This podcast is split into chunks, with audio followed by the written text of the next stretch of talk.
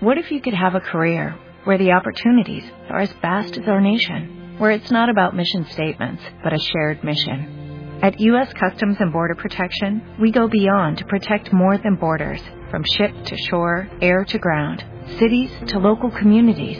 CBP agents and officers are keeping people safe.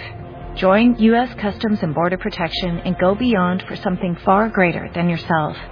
Learn more at cbp.gov/careers. Tiene la palabra el diputado Fischer Alcantero Piali. Muchas gracias, presidente. La verdad que a esta altura del debate hay muchas cosas para, para comentar, para analizar, para reflexionar. Y me quedo quedar con dos de las últimas cosas. Tenía razón el diputado propinante, no fue por carta, fue por teléfono que se le pidió en el anterior gobierno al mismo país, Estados Unidos, que trajera sus bases, que dijera que era amigo de Uruguay por una cuestión que podría pasar a un belicismo. También, presidente, se ha dicho hace unos minutos que se ha tergiversado, que se ha tergiversado el presidente de la República cuando dijo que lo político superó lo jurídico. Sin embargo, son palabras textuales del presidente dijo lo político superaba ampliamente lo jurídico, portal 180, donde se demuestra que de esa manera el presidente de la República defendió la actuación de su canciller Almagro. Y de esa manera justifica por qué se tomó la decisión que se tomó. A pesar de las largas horas de debate, presidente, pocos legisladores del oficialismo se han referido al punto del tema, al punto exacto, que fue lo que planteó el diputado Germán Cardoso, que tiene que ver con el apartamiento por parte del señor presidente de la República y del canciller de normas constitucionales y legales que rigen a nuestro país en materia de tratados internacionales. Y que reclama, además, el apoyo a quien es el presidente del Poder Legislativo, quien se ha manifestado en esta misma línea. Los legisladores de la oposición hemos emitido una declaración a los medios de comunicación con la firma de legisladores de los tres partidos de la oposición. Le voy a pasar a leer, señor presidente. Dice, visto las manifiestas irregularidades en el proceso de ingreso en Mercosur, de la República Bolivariana de Venezuela y la suspensión de la República del Paraguay de su actuación en los órganos del Mercosur y el ingreso de la República Bolivariana de Venezuela, considerando uno, que el mencionado proceso resulte para nuestro país una situación de incertidumbre e irregularidad en el cumplimiento de las normas de derecho internacional vigentes. Dos, que al día de la fecha la República del Paraguay no tiene claro ni surge de las declaraciones cuál es su situación como miembro pleno suspendido dentro del Mercosur. Tres, que genera un pésimo antecedente del cual en un futuro nuestro país podrá ser víctima de decisiones no ajustadas a derecho por parte de los otros estados. Cuatro, que dicho proceso incumplió la legalidad vigente en el Mercosur y constituye en un acto ilegítimo que agrede la soberanía de uno de los Estados miembros. Por eso los diputados de los tres partidos de la oposición declaramos, en primer lugar, que el señor presidente de la Asamblea General, máxima autoridad del Poder Legislativo, haga cumplir lo previsto de los artículos el artículo 85, numeral séptimo, y 168, numeral 20 de la Constitución de la República.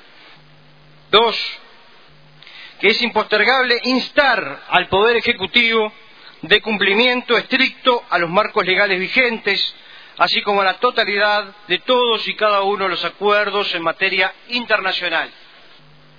Tres, el Gobierno de la República Oriental del Uruguay no tiene derecho a enajenar el prestigio de nuestro país, legitimando decisiones ajenas a la legalidad y el cumplimiento de los tratados. Cuatro, que la justificación del presidente Mujica de que cuestiones políticas son más importantes que lo jurídico avalaron la decisión de nuestro país son enormemente graves y terminan con la definición misma del sistema democrático, que es la vigencia plena del Estado de Derecho.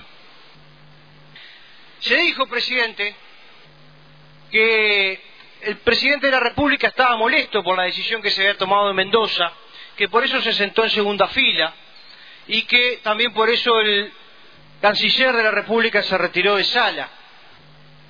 Lo reconoció el propio canciller. Y nos preguntamos, ¿se expresa de esa manera, presidente, el rechazo a lo acordado, sentándose en una segunda fila o retirándose de la sala, como hizo el canciller? ¿O se expresa votando en contra de una decisión que no se está de acuerdo? Pero claro, no podemos hablar de rechazo, de que el presidente Mujica rechazara esa decisión, porque a pesar de que se está salteando la decisión del Parlamento paraguayo, el señor Mujica el mes de diciembre propuso en Montevideo que Venezuela ingresara al Mercosur sin la aprobación del Parlamento paraguayo. ¿De qué rechazo podemos estar hablando, presidente? Cuando las cancillerías argentinas y brasileras acaban de comunicar que fue el propio Mujica quien llevó adelante la propuesta, que finalmente se aprobó por los tres mandatarios. También deberíamos preguntarnos qué hubiese ocurrido si en diciembre de 2001 los gobiernos de la época hubiesen desconocido a la República Argentina, que cambió cinco presidentes en diez días. En diez días. ¿Qué hubiese ocurrido si en esas circunstancias los otros tres países, Paraguay, Brasil y Uruguay, se asociaban a otro Estado sin la aprobación del Congreso argentino? Pero claro, se trataba de Argentina. Hoy se trata de Paraguay, que es un país chico. Chico como nosotros, presidente. Por eso, esta decisión que se tomó lo que hace es terminar con la garantía de los países menores de la región.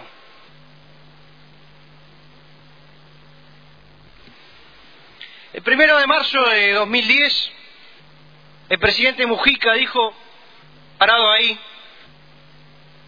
que habrá Mercosur hasta que la muerte nos separe y esperamos una actitud recíproca de nuestros socios mayores.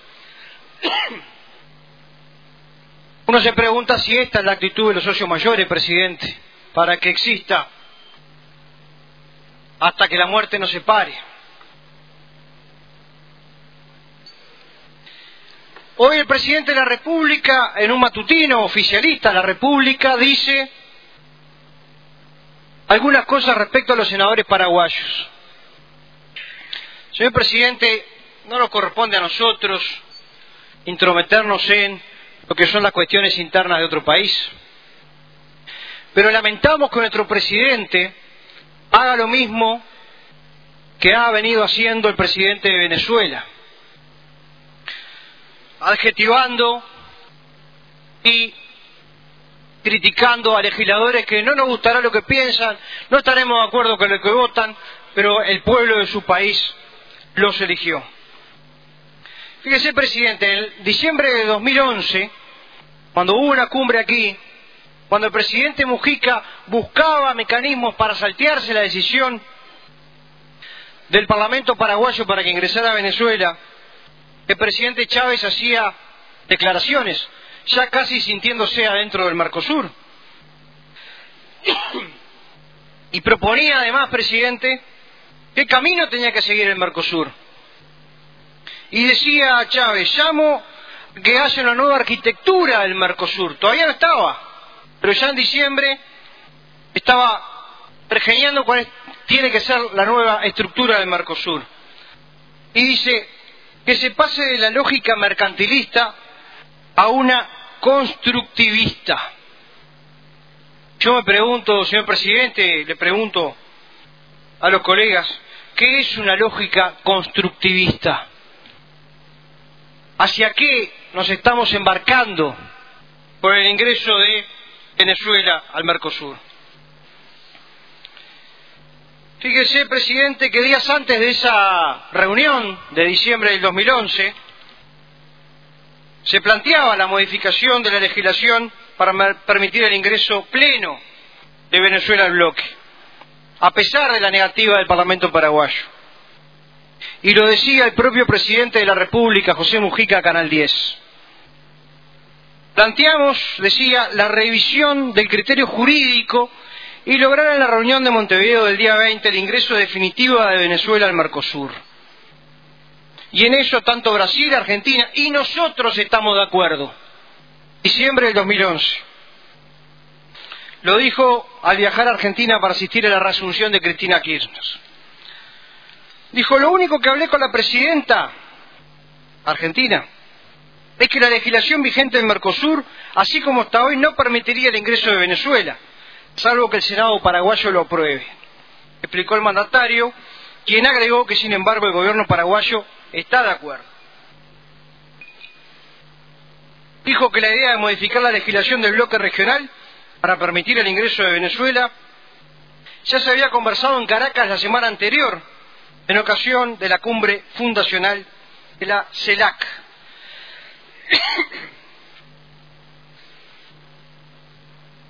Decía Chávez sobre los legisladores paraguayos, no creo que haya precedente que un grupo tan pequeño pueda bloquear así una decisión mayoritaria. No sé si ellos están conscientes del daño que le están haciendo, no a Venezuela, a todo el pueblo paraguayo. Sostuvo además que no es posible que cuatro o cinco personas, aludiendo a los legisladores de Paraguay, un pequeño grupo con intereses inconfesables, sigue Chávez, y dijo que atrás de ellos hay, debe haber una mano negra, muy poderosa. Señor presidente, las declaraciones del presidente de la República en la República del día de hoy nos hicieron acordar a estas lamentables declaraciones del presidente de Venezuela. Pero además, tenemos que ver, presidente, qué pasó después de la cumbre de Mendoza. Tres días después de esta última cumbre, Almagro expresó dudas sobre la legalidad de las medidas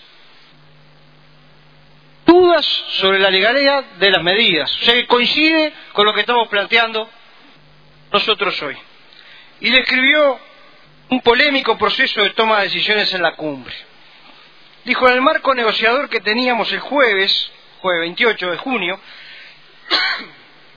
nosotros fuimos especialmente contrarios al ingreso de Venezuela en estas circunstancias, refiriéndose a la reunión de cancilleres previa a la reunión de los presidentes pero todo se terminó resolviendo en una reunión a puerta cerrada de los presidentes. La decisión de incorporar al nuevo socio fue una iniciativa de la presidenta Rousseff. Y dijo, la última palabra no está dicha. Dijo que esperaría los informes del Departamento Jurídico del Ministerio de Relaciones Exteriores que él encabeza.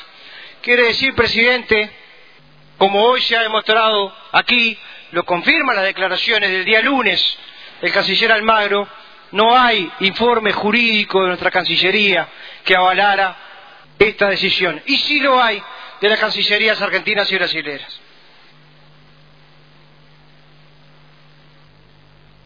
Algunos medios tomaron algunas declaraciones del gobierno uruguayo, donde se alega que la decisión de aceptar el ingreso de Venezuela se cambió por no sancionar económicamente a Paraguay.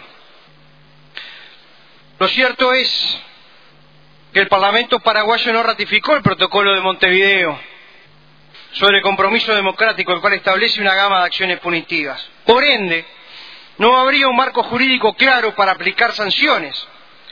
Si podría recurrirse al protocolo de Ushuaia sobre el compromiso democrático en el Mercosur, Bolivia y Chile, pero se ha preferido dejarlo en suspenso. Señor presidente, se nos va acabando el tiempo, pero como última reflexión, creo que en la tarde de hoy, por parte de algunos señores legisladores, además, se ha caído en un error que se cae habitualmente, que es entender las relaciones internacionales como una cuestión ideológica. Y señor presidente, en las relaciones internacionales lo que hay son intereses, no cuestiones ideológicas y se habla de derechas y de izquierdas y gobiernos de derechas y gobiernos de izquierda y se dice cómo se puede coincidir o discrepar. Lo que ocurre es que cuando tenemos que ver los intereses de nuestros países tan pequeños, no tenemos que ser pequeños al ver anteojeras ideológicas que no nos hacen poder progresar e insertar al país como tenemos que hacerlo en el exterior. Nosotros, presidente, como país pequeño, lo que debemos hacer es lo que hemos hecho toda la vida. Y como bien ha señalado el vicepresidente de la República, el señor Danilo Astoria, quien tenemos que respaldar con esta declaración que acabo de leer, con esto se da la peor violación del Tratado de Asunción en estos 21 años. La peor violación y que con esto no se sabe dónde se puede terminar. Le agradezco mucho, señor presidente.